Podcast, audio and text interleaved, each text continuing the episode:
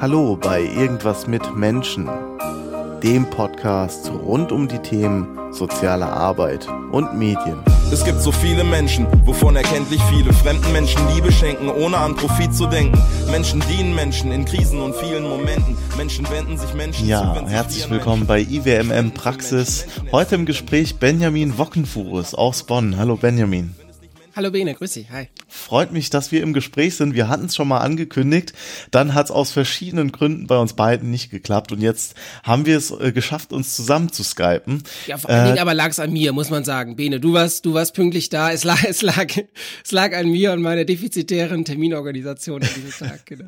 wollte ich jetzt gar nicht so ausbreiten, aber schön, dass du es sagst. Du bist Social Media Manager und Suchttherapeut, was ja schon mal eine sehr spannende äh, Kombination ist. Und du hast ein Projekt mitgebracht, worüber wir heute sprechen wollen. Das nennt sich DigiKids. Aber vielleicht sagst du erstmal was zu deiner Person, bevor wir über das Projekt sprechen. Ja. Ähm, also ich bin in der Tat äh, Social Media Manager und Suchttherapeut und äh, das eine hat sich durch das andere ergeben. Ich äh, habe in, in, in der Köln, Kölner äh, Therapieverbund, in der Kölner Fachstelle für, für Glücksspielsucht habe ich äh, als Therapeut gearbeitet mh, und fand das äh, sehr, sehr eine sehr, sehr erfüllende Arbeit, habe sehr gerne als Therapeut gearbeitet, merkte aber zunehmend, dass wir so eine gewisse Zielgruppe gar nicht mehr packen über so konventionelle äh, Kanäle, ja. Und fand das, das Digitale äh, schon grundsätzlich spannend, habe mich in meiner Masterthesis mit äh, Hinderungsgründen für die Selbsthilfe von Online-Süchtigen oder für Menschen, die sich online-süchtig fühlen. Wir haben hier noch keine verifizierte Diagnose, ja. Aber für Menschen, die da so, ein, die da so eine Notsituation haben, gibt's irgendwie Selbsthilfegruppen, gab Selbsthilfegruppen, so wie wir sie kennen, ja, wie die anonymen Alkoholiker oder die Narcotics Anonymous.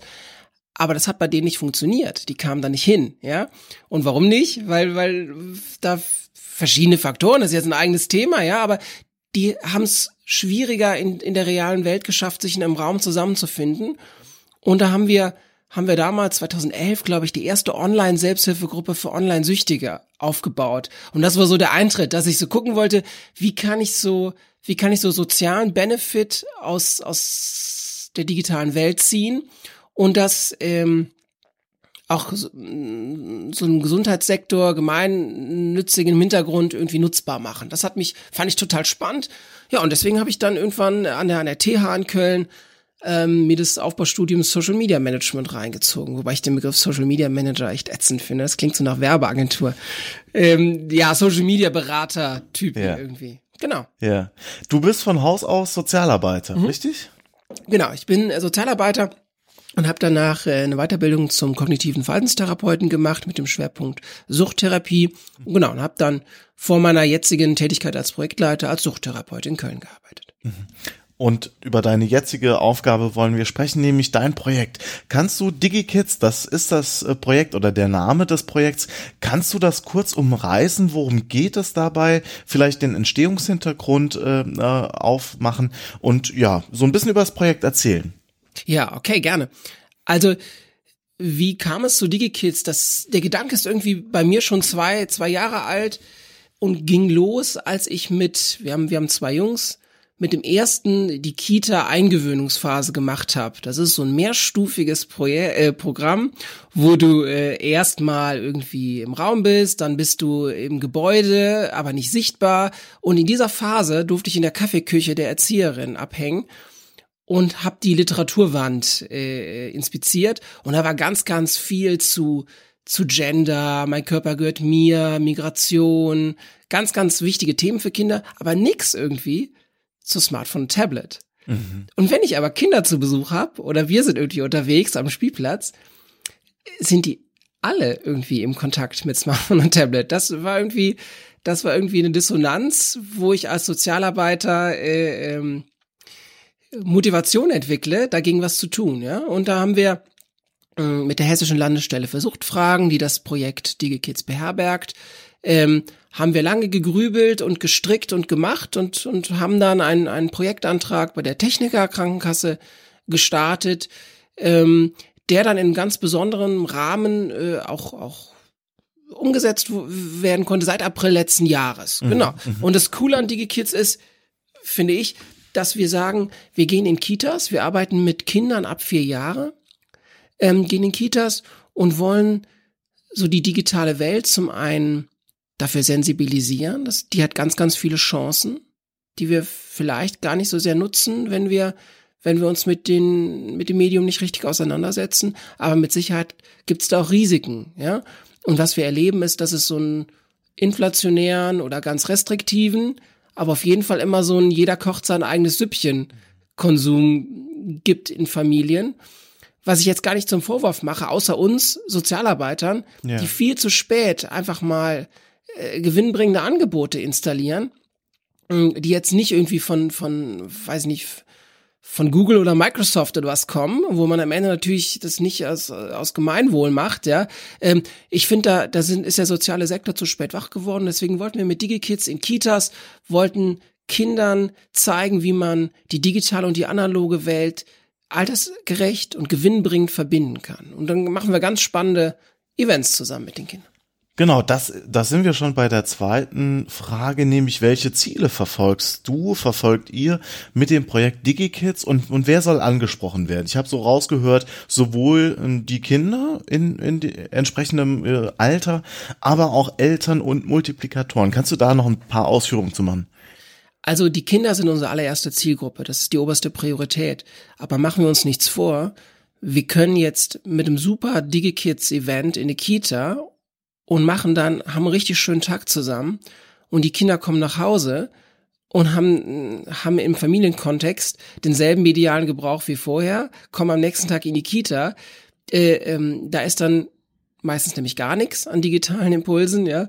Und das heißt, es ist dann so ein, so ein Leuchtfeuer, wo, wo uns die Nachhaltigkeit fehlt. Deswegen sagen wir, Kinder sind unsere erste Zielgruppe, aber damit wir medienkompetente Kinder äh, bekommen, brauchen wir zuerst erstmal medienkompetente Erwachsene. Ja, deswegen machen wir machen wir Workshops, Eltern-Update nennen wir das mit den mit den Eltern. Wir machen Multiplikatorenschulungen mit Erziehern, mit Pädagogen, mit Beratungsstellenmitarbeitern, weil wir weil wir glauben, dass wir vor allen Dingen auch die Modelle für unsere Kinder erreichen müssen, wenn wir wenn wir wirklich eine nachhaltige ähm, Entwicklung bei unseren Kindern haben wollen. Ne? Und in den Events selber machen wir erschreckend wenig mit Tablet und Smartphone. Also wir haben zum Beispiel äh, die Sache, dass wir, dass wir in den Wald gehen mit mit Tablets äh, ähm, und dann Bäume fotografieren, Sträucher fotografieren und danach so eine digitale Waldcollage an die Kita-Wand hauen, ja.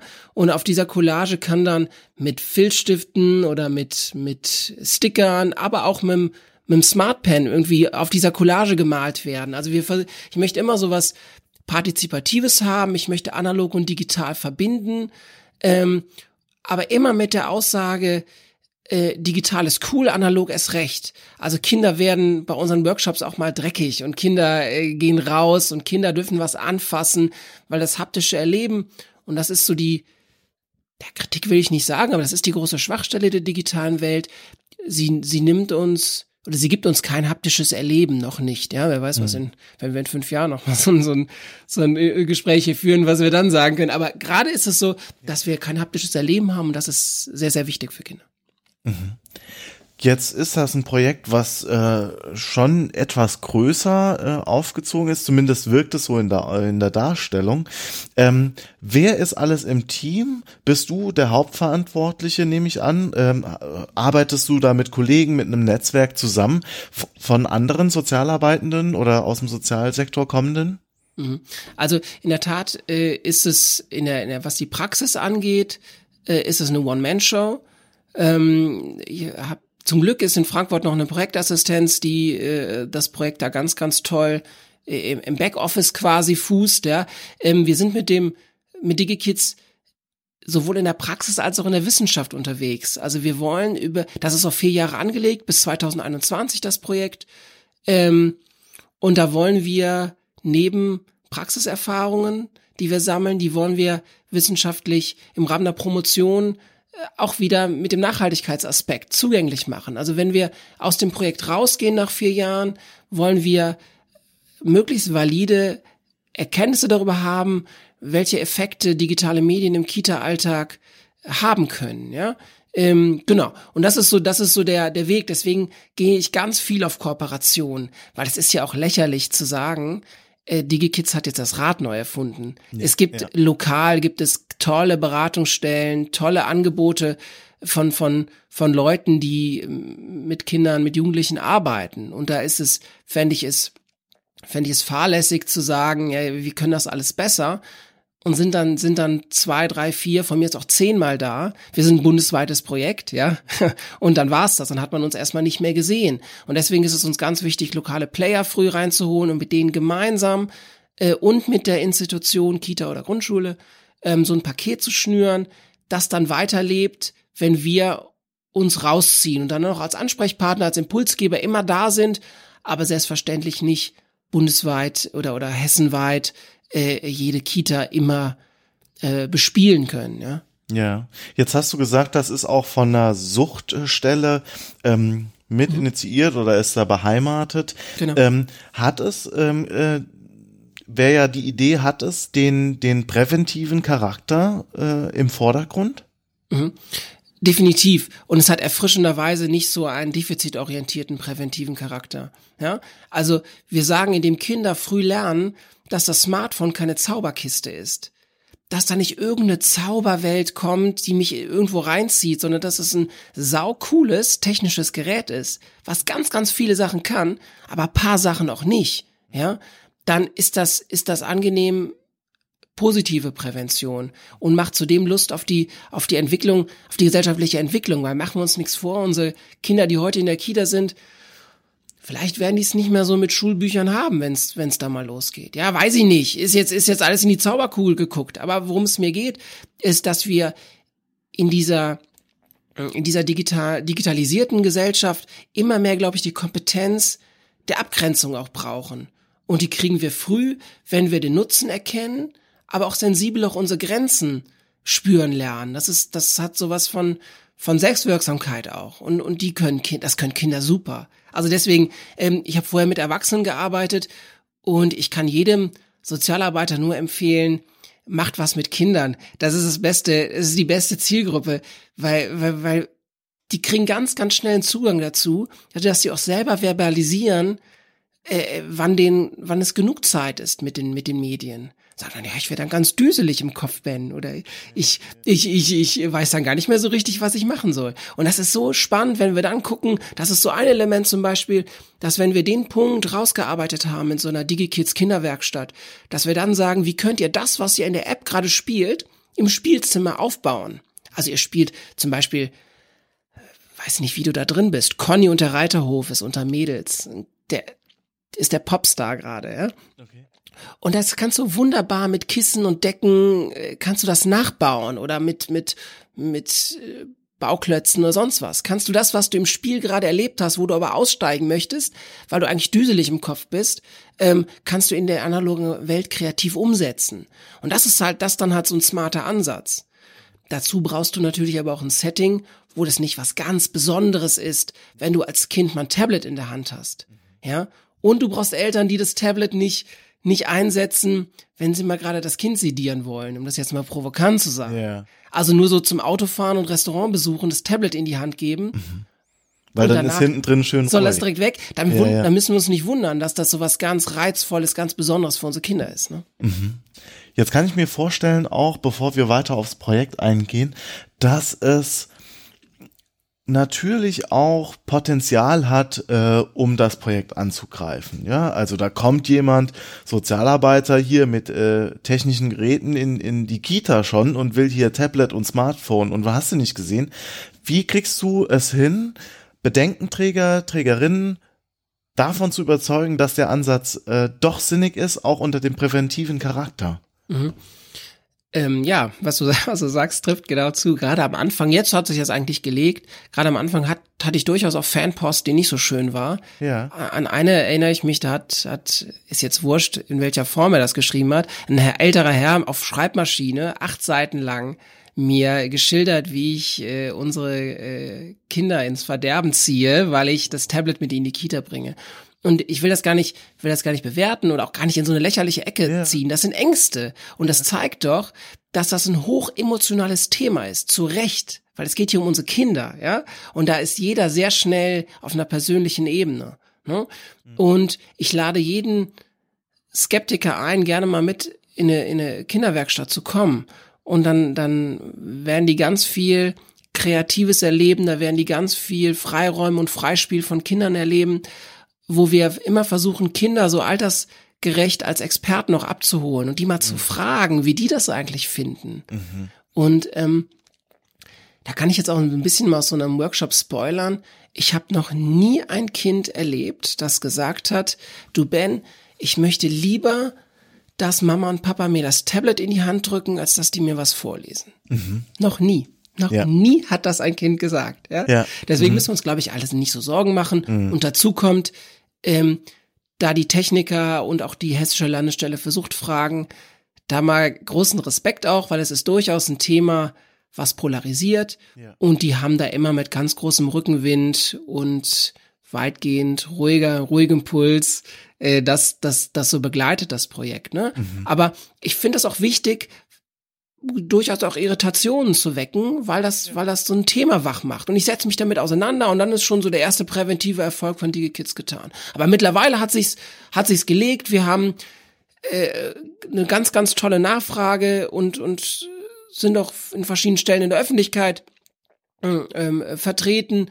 Und das hat, hat glaube glaub ich, viel Ängste sind ja immer so eine Form von Unsicherheit und auch Unkenntnis vielleicht, weil ich es einfach noch nicht mal miterlebt habe, ja, äh, hat das ganz viel davon abgebaut.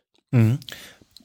Wenn man dann an vorderster Front, äh, so wie du, äh, so ein Projekt begleitet, äh, initiiert, kann ich mir vorstellen, dann lernt man zum Teil auch Mechanismen kennen, wie auch Medien funktionieren. Also du hast bestimmt auch im Vorfeld schon verfolgt, wie solche Themen Medien und Kinder, ja, die hoch emotionalisiert sind, du hast es schon gesagt, äh, besprochen werden. Dann kriegt man nochmal einen anderen äh, Einblick da rein, kann ich mir vorstellen. Mhm.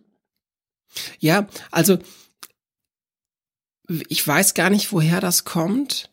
Wir haben scheinbar in Deutschland eine große Angst, dass Kinder Technik in der Hand haben. Mhm. Damit meine ich nicht, dass sie es fallen lassen und dann kaputt ist, sondern ja. dass die in Berührung mit neuen Medien kommen. Ja. Und so meine Vermutung ist, dass wir selber da noch nicht so unsere innere Guideline gefunden haben. Ja, und dass, dass wir, wenn wir selber noch nicht mit uns im Reinen sind, was so der Mediengebrauch angeht, vielleicht läuft da auch viel auf einer unbewussten oder unterbewussten Ebene. Wenn wir selber noch nicht so mit uns in der Waage sind, sind wir erst recht restriktiv, was unsere Kinder angeht. Wenn wir selber nicht so ganz verstehen, können wir das auch schlechter weitergeben. Und es ist ja auch wirklich eine abgefahrene Zeit gerade, wo vielleicht so das erste Mal, dass die Jungen den Alten was beibringen. Mhm. Also ich weiß nicht, wie es bei dir war. Ich habe meiner Mutter das erste E-Mail-Konto eingerichtet.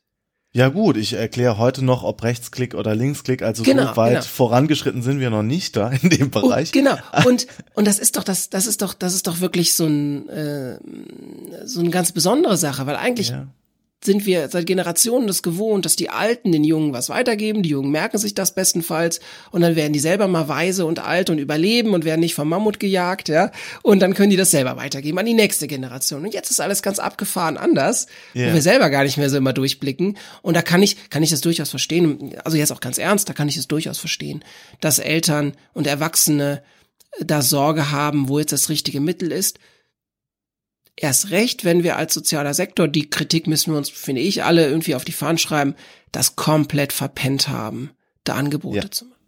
Danke, dass du es nochmal sagst, äh, unterstreiche ich mit aller Deutlichkeit. Lass uns aufs Projekt zu sprechen kommen.